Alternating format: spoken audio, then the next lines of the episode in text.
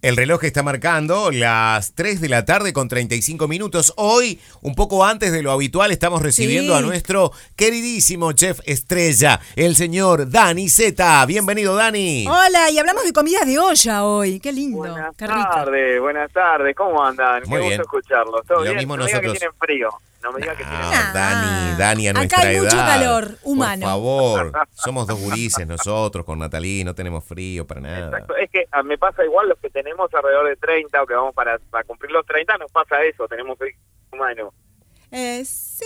Bueno, el silencio habla. Da- Dani, querido, me, em, bueno, adelantaban a ti que vamos a estar hablando sobre las carnes en los guisos o en las comidas de olla. Exactamente. Y, y- y decía Natalí, ¿qué diferencia hay, por ejemplo, entre una carne guisada y una carne estofada? Ni idea, che. bueno, ahí, ahí arrancamos entonces. A ver, todo esto viene, que estamos obviamente en una época de, de frío, una época en donde se presta mucho para las comidas de olla. Pero no debemos olvidarnos que el 29 de mayo, el 29 pasado, fue el Día Nacional de la Carne, en realidad, donde se conmemora la primera vez que salió un barco, que le, le frigorifique, creo que se pronuncia así en francés, en el año ya por el 1876, que marcó un hito. ¿Por qué? Porque llevaba por primera vez desde el Río de la Plata carne refrigerada a Europa. Esos fueron los inicios del transporte de la carne y por eso el 29 de mayo celebramos el Día Nacional, en realidad el Día Nacional de la Carne. Bien. Dicho todo esto, Sí. ahora vamos a entrar en otro tema, que es, obviamente, las comidas de olla. Y algo importante, eh, creo que alguna vez lo hemos comentado, en, en la clasificación de carnes o de los cortes de las carnes, en la mayoría de los países son diferentes, incluso los cortes son diferentes. Acá en Uruguay, por lo general, a nivel técnico, se manejan tres tipos de cortes de carne. Los cortes duros, los cortes medios y los cortes tiernos. ¿A qué voy con esto?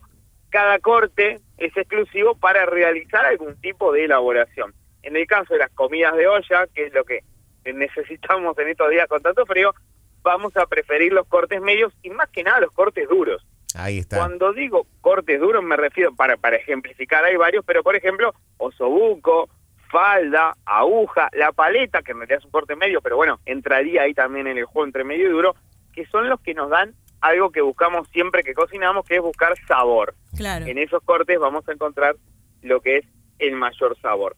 Y yendo a esto, y focalizándonos un poco en lo que es tema carne, siempre ha habido la duda cuándo es estofado, cuándo es guiso, y en realidad en, en- en el, en el diario, en la casa diariamente, no hay una diferencia, o no sabemos distinguir cuándo es un estofado o cuándo es un guiso. Hay diferencias, que son cosas totalmente diferentes, Lo único que los que los este los une es que ambos se preparan en una olla, eso seguro, es lo único. Después hay diferencias como por ejemplo, la carne, el, el, el grosor de la carne, por ejemplo, para hacer un estofado se utiliza una presas de carne, por decir de una manera, trozos de carne más grandes, para hacer un guiso se debería de usar cortes de carne más chiquitos, o sea, como Bien. una de las primeras diferencias. Perfecto. Otra, y algo muy técnico, ya entramos en una parte muy técnica, es los guisos, en realidad, se cocinan con el agregado de algún líquido, ya sea agua o caldo, así preparamos un guiso. En el guiso nosotros ponemos, por lo general, lo que vamos a hacer, técnicamente hablando, ¿no? Es introducir los vegetales que vayamos a utilizar a medida del que más necesita cocción al que menos necesita. Ese no es un La- tema menor, Dani. Ese no, es un tema menor porque a veces los tiempos de cocción de cada uno de los elementos que forman parte del guiso van a hacer la diferencia a la hora de comerlo. Puede que de repente, si no lo hiciste bien, te comas un guiso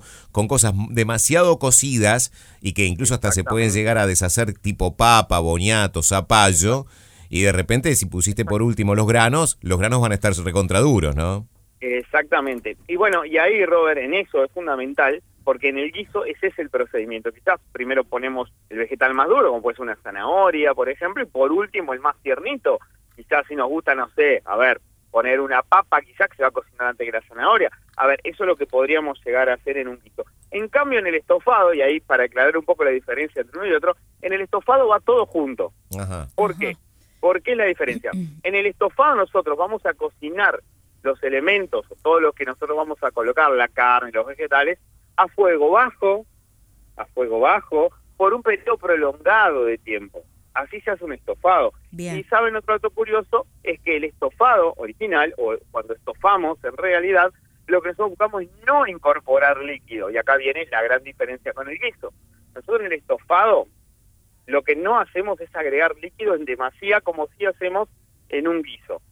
Entonces, ¿qué pasa? Por ejemplo, el, el, estofado se cocina olla tapada. ¿Por qué? Porque necesitamos que haya presión, necesitamos que se cocine por un periodo largo de tiempo. En cambio, el guiso, que es una cocción más corta, lo vamos a cocinar con olla destapada. Ta. Técnicamente, y había un dato muy curioso, que es, técnicamente, el estofado se debe de servir con cuchillo y tenedor. Y el guiso se debe de servir con cuchara. ¿Tipo le ensopado? ¿Tipo ensopado? Tipo ensopado, exactamente. El ensopado, el puchero y el guiso, en realidad son eh, parten de un término, un término gastronómico que es guisar. ¿ah? El guisado también se lo asemeja mucho a lo que es cocinar. Muchas veces se, se utiliza el mismo término, el término guisar, para como un sinónimo de cocinar. Pero todo lo que es guisado es que sea mucho líquido. Eso hay que tenerlo sí siempre presente. A diferencia del estofado, que prácticamente se cocina con los líquidos de los propios alimentos que nosotros Bien. vamos a colocar ahí. Dani, en un guiso, bueno, también lo pasa, pasa en el estofado, pero eh, por lo general los tiempos de cocción hacen que la carne se tiernice, más allá de que esa carne que vos decías, ese corte de carne que uno elige, sea de los denominados duros, bueno, pero lleva su tiempo de, Claro. de cocción y eso hace que el- eh, la carne entonces se, se tiernice. Ahora, eh, ¿conviene, por ejemplo, para que la carne quede sellada si la voy a utilizar en un en un guiso o en un estofado, hacer precisamente eso que dije, sellarla o Sí. por ejemplo eh, mm, pasarle eh, un- muy breve por harina y luego sellarla para después ponerla en la olla? Bueno, tiraste ahí dos cosas súper importantes, dos tips de cocina para elaborar cualquier preparación de olla, en realidad. Cualquier preparación de olla, sea estofado, guiso, sea un, sea un puchero, y mucha gente va a decir, ah, un puchero también. Sí, lo que nosotros hacemos, lo primero que hacemos en esa olla va a ser sellar el corte de carne, cualquiera que vayamos a utilizar, a fuego fuerte con un poquito de materia grasa, y lo vamos a sellar. Cuando nosotros sellamos la carne despertamos sabores, hacemos que pasen reacciones químicas, que una vez se llama reacción de Maillard, que despiertan sabores y color. Y ese esa costrita que nos va quedando pegada en la olla abajo cuando nosotros sellamos carne, es lo que después nos va a dar sabor y color. Y Bien. esto otro que vos dijiste, Robert, de pasar por harina, exacto, la harina también ayuda cuando se empieza ese tostado a dar más sabor. La harina juega dos papeles importantes cuando recubrimos una carne que vamos a sellar, que después va a ir a un líquido.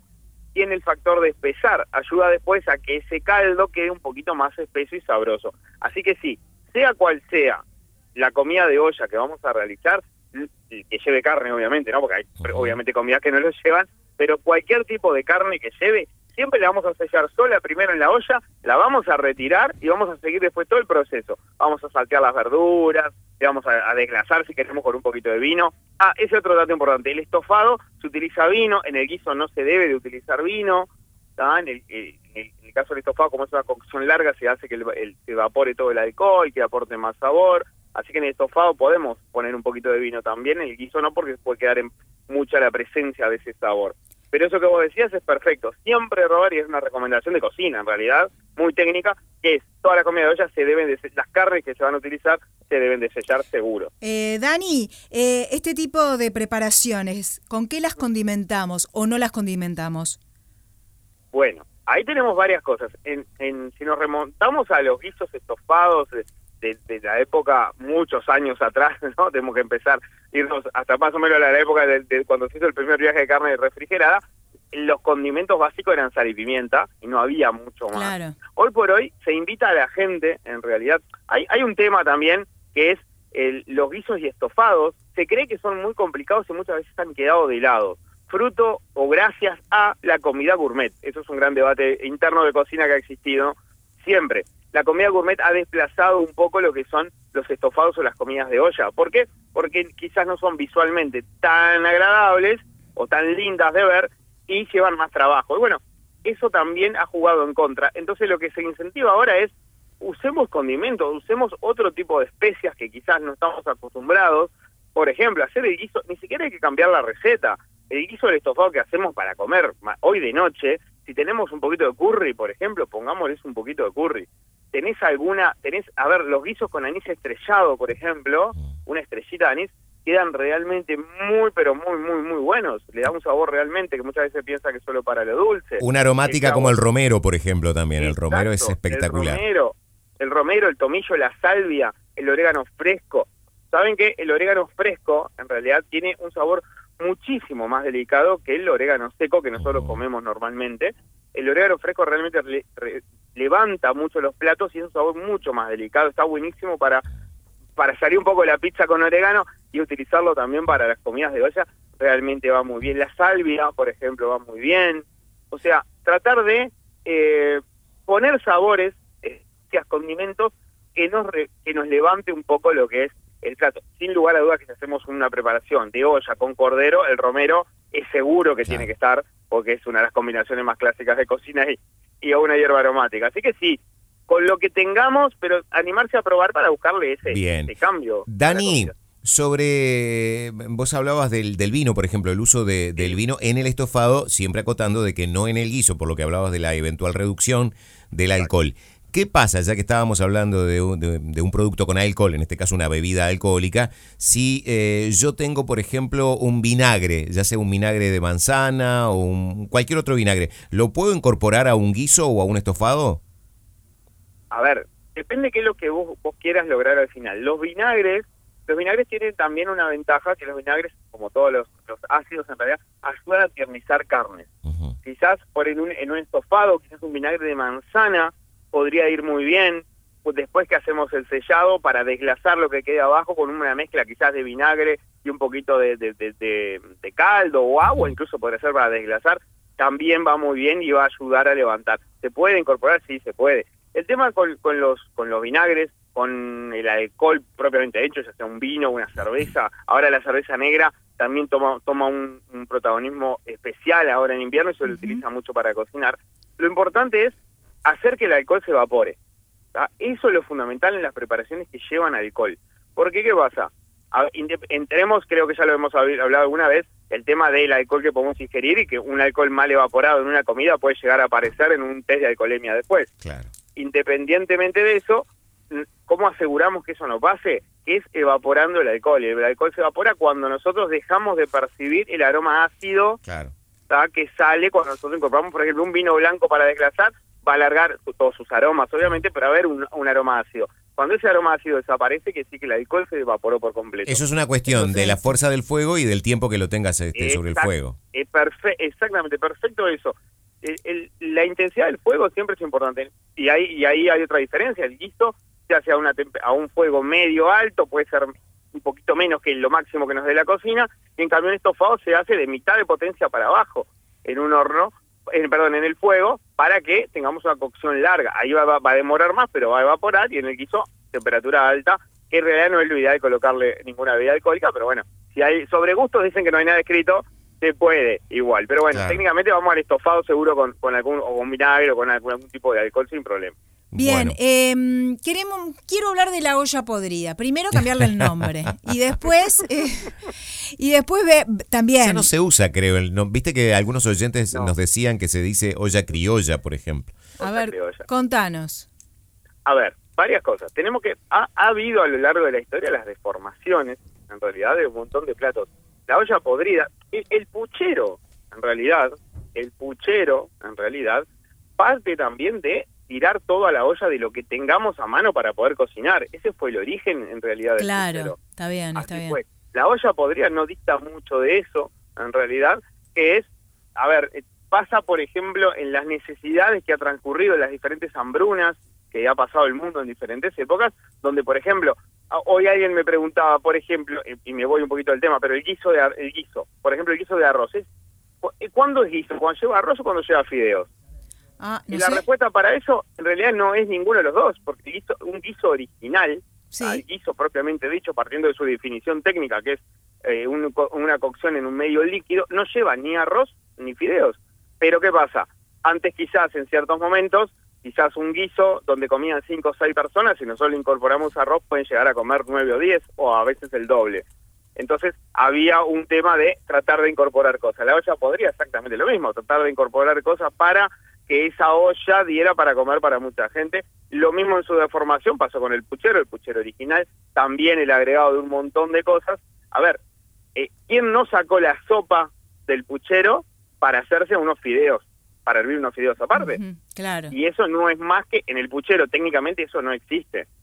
Pero obviamente es una manera de comer otro tipo de plato, agregar un poco de sabor y obviamente incluir fideos. Yo como siempre digo, en las comidas de olla deben ser una de las comidas alrededor del mundo que tienen más variantes, Claro. más, Claro, más preparaciones exacto. diferentes, que es algo realmente increíble. Porque no hay tampoco, como lo hemos visto en otras, en otras columnas, no hay eh, una definición técnica que diga, a ver, carne, yo- la carne es el músculo del animal después que fue faenado. A ver, eso es la definición de carne. Comida de olla y no te tengo una definición. No, existe. No, claro, pero además, eh, vos mismo lo decías, puede que lleve carne, como puede que no lleve carne. Mi tía, por ejemplo, hace unas lentejas guisadas solo con verdura. Y te diría que no le- de materia grasa prácticamente, yo no sé cómo logra ella, creo que tiene que ver con la olla en la que lo hace, el fuego, los tiempos que lo deja, hace que los mismos líquidos de las verduras Sí. vayan cocinando la lenteja, obviamente le pone un caldo, pero no hay allí materia grasa de ningún tipo. Y te puedo asegurar que son de las lentejas más ricas que he probado en mi vida.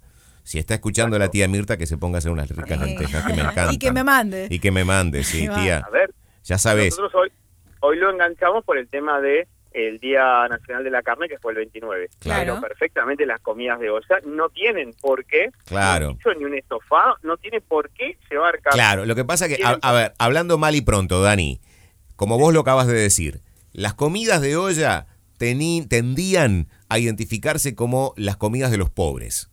Porque llevaban abundante líquidos, caldo, y vos ahí le podías poner, bueno, le podías poner huesos pelados para que le dejara el sabor solamente de los Exacto, huesos. sí. ¿no? Y cuánta verdura tenía y eran rendidoras. ¿no? Claro. Yo me acuerdo de ver, por ejemplo, un, un, eh, un evento tan popular en el interior del país como la Vuelta Ciclista, y en la Vuelta Ciclista, a la llegada de los ciclistas muchas veces a las ciudades, en torno a esa llegada a la fiesta, se armaba una gran olla para alimentar a muchos de los integrantes de los equipos. ¿Por qué? Porque es una olla que da para muchas porciones y a un bajo costo. Entonces, Digo, era una comida de pobres porque, bueno, a veces, pri- primero, este, algunas cosas han subido de precio, pero también en otros, pero hay restaurantes también que han ido incorporando, restaurantes, este, Que lo hacen más gourmet, que han ¿no? ido incorporando Sí. también, este, su, su, su- sus guisos, sus formas de, de preparar los, los guisados.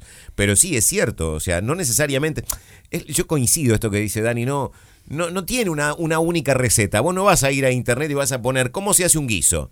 Claro. Y vas a decir, ¿cuál es la receta de todas las que aparece? ¿Cuál es la receta? además, la que lleva. sí, Claro. y además cada uno tiene eh, su impronta, pero además este esto de hablando un poco de lo gourmet también eh, tiene que, vol- eh, que ver con volver un poco a lo casero esto, ¿no? Que que, Exactamente. que se Sí, pide. Sí, sí, A ver, sí. Hay, hay una búsqueda en, en- en la gastronomía que, a, a ver, todos, todos, o por, y los que integramos el rubro gastronómico, todos nos hemos dejado maravillar con las cosas que han venido de otros países, normal, a nivel mundial, vamos a hablar, donde hay textura, donde hay, este, yo qué sé, se hace un bizcochuelo con un sifón y se pone un vaso en el micro y sale un bizcochuelo, cosas que vos decís, bueno, impensado y que son cosas ricas, pero realmente la idea que a, que a nivel de muchos cocineros se intenta imponer, que es volver un poco a lo que hacía nuestra abuela, a lo que hacía nuestra mamá, a, la- a esos platos clásicos. A ver, como bien decía Robert, la tía hace un guiso de nueve le queda espectacular. Mi mamá hace un guiso de verduras que yo nunca pude hacer en mi vida. Y yo he estudiado un montón y mi madre nunca pisó una cocina y no, es inigualable. Y sí. Y así pasa con un montón de cosas. ¿Por qué? Porque tenemos tan impregnados esos sabores de, de antaño, por decir de una Claro. manera, esas cocciones lentas, esas ollas de hierro, esas cosas que hoy por hoy, bueno, hoy por hoy pensar en una olla de hierro es prácticamente prohibitivo con lo que vale una olla de hierro. Sí, claro, sí, sí, sí. Entonces, a ver, hay, hay todo una, un, un- un con- un contexto en realidad que ayuda a volver, como decía Natalie, a lo casero, a buscar esos sabores, a eliminar lo industrial. Yo me quiero, a ver, honestamente, me quería matar el otro día que vi en una, en una cadena de supermercado, no de la de los más grandes, bolsitas de guiso. El guiso pronto para calentar en el micro. Mirá vos. Entonces, Maravilloso. Claro, pero uno, uno queda pensando y decir, bueno, si llegamos al punto que tenemos que tener un guiso en, en- una cajita, en realidad en una bandejita, este, o sea, el sabor de lo industrial nunca va a igualar, no hay manera, no hay chance. Claro, de claro. Que iguale lo artesanal y, Y, lo casero. y está No bueno, está bueno que la gastronomía eh, se vuelque a eso, a sabores que como decís vos identifican al hogar y muchas veces incluso hasta las presentaciones. Yo me acuerdo, eh, ahora cerró, pero había un restaurante en la zona de Punta Carretas que incluso te servía hasta en platos esmaltados la comida Claro. y en jarritos esmaltados eh, para, para tomar la bebida, ¿no? Y, y todo era una cocina muy pero muy casera. Está bueno que pasen esas cosas Está porque este se, era como que en aquel- hubo una época en donde como que te daba vergüenza pedir en un restaurante porotos. Es cierto. Claro. Y bueno, tráeme Y un... pero eso lo haces en tu casa, pediste otra cosa, Ah, ¿no? bueno, pero yo, a ver, Pero dame, era un poco dame, esa la dame idea. elegir, claro, pero dame elegir un guiso de poroto hecho por mí, uno por Daniceta, con todo lo que significa Bueno, Daniceta, dame el de. Daniceta. dame Pero por- no, pero por eso decía esto de, de volver a lo casero. Una pregunta nada que ver. Y después terminamos con una pregunta que te tengo que hacer yo. Bueno, eh, a propósito de lo que Dani decía hoy más temprano, esto de la olla, eh, de, de donde se cocina y que por qué a la madre le quedaba diferente. que Eso, eh, el, el lugar donde lo haces, eh, influye, porque a mí me ha pasado de ir a la casa de una amiga que hace papas y boniatos y le quedan espectaculares. Y yo hago papas y boniatos y me quedan bien, pero no son, no son esas papas y boniatos. ¿Es por la, por la asadera? hay, a ver, hay un montón de cosas y ha sido objeto de estudio. En realidad, después yo no me acuerdo, hay un estudio que, que, que, que muestra en una, en una presentación, yo les voy a buscar y se las comparto, eh, que, que muestra, y voy a poner, por ejemplo, pone a dos personas, imagínate Robert y yo los dos, cocinando con alguien que nos guíe una misma receta, los tres con los mismos ingredientes, quien lo hace y nosotros dos, con todos, tiempos de cocción, todo, y después probar los tres platos y que los tres platos tengan un sabor diferente. Hay algo en, en la cocina que, que, bueno, para los que creen en, en las energías, y eso también es muy importante, que es la energía que uno transmite cuando elabora un plato, y eso impacta, creer o no, pero bueno, eso impacta directamente el resultado final. Claro. Más allá de esto, influye totalmente el tipo de olla. A ver, hay una, yo me acuerdo, mi- no me quiero extender mucho, pero mi mamá, por ejemplo, mi mamá hacía los mejores churrascos que yo había comido en mi vida. Ah, pero, sí. por ejemplo, mi mamá tenía un sartén que lo tenía de que se casó. Yo tengo 44 años, mi mamá lo sigue teniendo. Y ese sartén, lo, ¿cómo quedan? Los churrascos ahí, no hay otro lugar que los que- Claro. Pasa bueno, lo A mí no me quedan. Es, A mí me es pasa el lo lugar. Para mí es el lugar, porque yo onda los le pongo. los churrascos como los hacían mis padres, yo no, yo a mí no me salen. Y Sí. mirá que le pongo onda también. Y Dani, bueno, nos tenemos que despedir. Nos están, eh, nos están aclarando que el día de la carne fue el 28, no el domingo 29. El 28. El Perdón, 28. 28, 28. El- ahí está, Perdón. Porque incluso nos están diciendo personas que están vinculadas a frigoríficos o tienen familia que trabajan en frigoríficos. Y lo último que te quiero 28, perdón, te quiero preguntar, Dani, me recomendaron eh, el pulpón de vacío, flap meat. ¿Está bueno? Sí.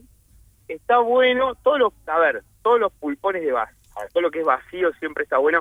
Lo que no se debe de hacer en estos cortes puntuales es pasarlos de cocción. Ahí tenemos un problema a Natalie que le gusta bien cocido. No. Sí. Bien Ah. jugo- jugoso, Está bien. jugoso. Son cortes que necesitan, al igual que la entraña, por ejemplo, Sí. la entraña que muchas veces está mal, es un corte mal visto. En realidad la entraña es riquísima, pero no se puede pasar de cocción porque se endurece. Se endurece. ¿Entraña fina o gruesa? Cualquiera de las dos, ambas. Las dos pertenecen al diafragma del animal y lo que hacen es el movimiento de abrir y cerrar. Por eso tiene tanta grasa y ese ejercicio que hace el músculo. Pero ¿qué pasa? Si vos la pasás de cocción, tanto la fina o la dureza, queda dura. Queda dura. Entonces Tienen que comerse Ok. vuelta y vuelta en la plancha, Y ta. vuelta y vuelta en la plancha, la entraña con una salsita criolla por arriba, es incomparable. Perfecto. Bueno, decir que Casa Fauno eh, está abriendo al mediodía, ¿eh? Un día de esto vamos a almorzar. Exactamente, Oh, lindo, exactamente. sí. Estamos, estamos abriendo al mediodía, empezamos a abrir el lunes, gracias a Dios, con muchísima gente que se ha acercado a degustar un menú, un menú diferente al de la noche, es un menú totalmente diferente, más bien menú ejecutivo, este, o con opciones diarias, postres más clásicos, bien como para ir a esa escapadita que uno tiene que hacer para ir a, almorzar en Casa Fauno a partir de, lo, de, de- de este lunes que pasó, estamos abriendo de lunes a, a sábado todos los días. ¿Y si Gracias. nos escapamos? Y sí, pero ¿y si transmitimos el programa desde allá? Ah, eso me Nos gustó, eso en me el gustó. postre Un día, un día tenemos que armar el programa de Vamos a tener que hacerlo. Lo vamos a, lo vamos a, a proponer acá. Un abrazo, Dani. Abrazo grande. Cuídense mucho. Chau, Gracias, chau. chau.